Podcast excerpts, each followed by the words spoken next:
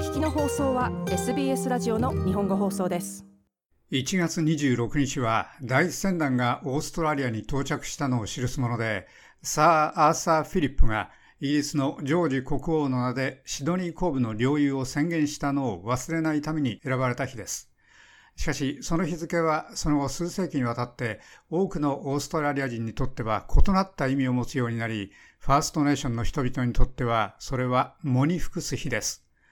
では、どのようにして角を立てずにその日を記せるでしょうか？グンディチュマラ族の女性、ローラ・トンプソンさんの T シャツの胸には、お祝いの日ではないというスローガンが目立ちます。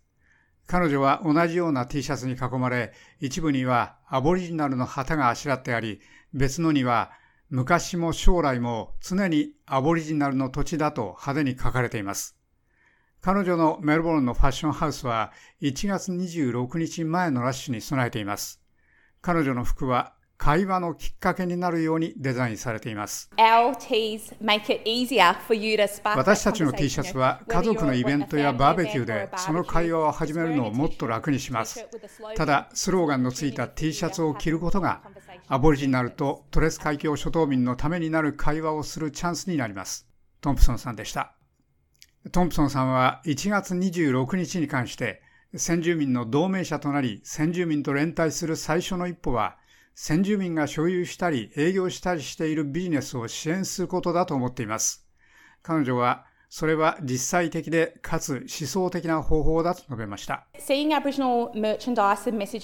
アボリジナルの商品を見てコミュニティ内でメッセージを発信しみんなに着られて文化的に安全なコミュニティを作りその中で私たちの最も大きな問題に関してアボリジナルの人々は私たちに支持者がいて人々が私たちを支持し私たちと連帯しているというように感じます。トムソンさんでした。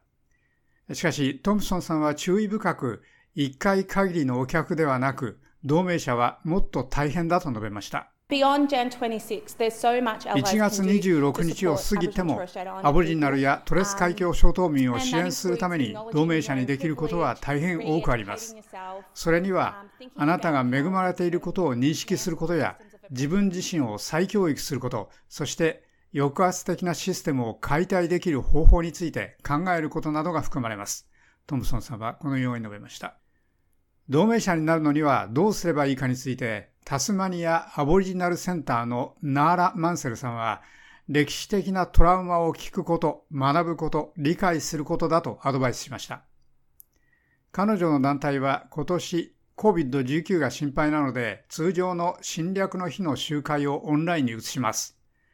オンラインにすることはまた国内のどこにいても誰でもそのサイトへ行って彼らの発言を聞き、それから学べるということです。私たちは私たちのコミュニティや長老たち、支持者たちを危険にさらしたくはありません。ですから残念ながら私たちは初めて街頭を更新したり、議会の芝生に集まったりはできません。マンセルさんでした。植民後の数世紀で少なくとも300件の先住民の虐殺がありましたが、記録に残されていない死亡ケースはもっと多そうです。また、疫病や家族との分離、盗まれた世代として知られるようになった政策による死者はもっと多くありました。盗まれた世代というのは、子供たちを強制的に親から取り上げ、年季契約労働をさせた政策です。それらの政策の結果、何十年も苦しみが続き、家族や言語、文化、国との結びつきが破壊されました。多くのファーストネーションの人々は今日でもこのトラウマを感じています。1月26日はこれらの虐殺や私たちの社会の破壊のすべての始まりを記しています。ですから、タスマニアのアボリジニーの歴史について人々がもっと学び、理解すれば、彼らはその日付を変えたいと思うと思います。マンセルさんでした。今年は通常の集会の多くがオンラインになりますが、オーストラリア全国ではいくつか COVID 政府のイベントがあります。アデレードでは現存するオーストラリアで最古のモスクがパイオニアのアフガニスタン人の略奪会とアボリジナルのオーストラリア人との関係に光を当てるためオープンデーを行います。イスラム教徒の略奪会は素晴らしいファーストネーションの人々に歓迎され受け入れられました。彼らは彼らに家庭やコミュニティや幸福を与えました。良いところはその2つの異なったコミュニティが平和に共存したことです。南オーストラリアのアデレードモスクイスラミック協会の会長アサド・ハミド博士はこのように述べました。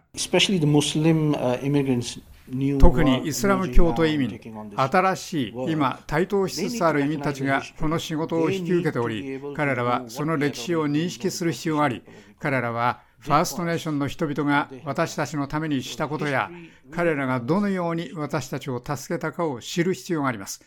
私たちは歴史から教訓を学ぶ必要があります。ハミド会長でした。しかし、そのイベントには別の理由もあります。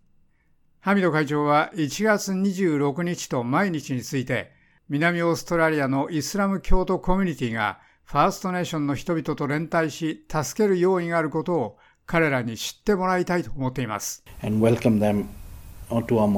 私たちは私たちのモスクで彼らを歓迎しますし、私たちのためにしたことを認知しています。私たちは彼らが経験した困難を尊重しています。イスラム教徒はアボリジナルの人々のためにそこにいます。そのメッセージが伝われば、このオープンデーの狙いは達成されるでしょう。ハミオ会長でした。オープンデーには来る人すべてが歓迎されますが、COVID 政府のルールを適用するために登録する必要があります。以上、SBS ニュースのルーシー・マリーのレポートを長尾久明がお伝えしました。もっとストーリーをお聞きになりたい方は iTunes や Google ポッドキャスト Spotify などでお楽しみいただけます。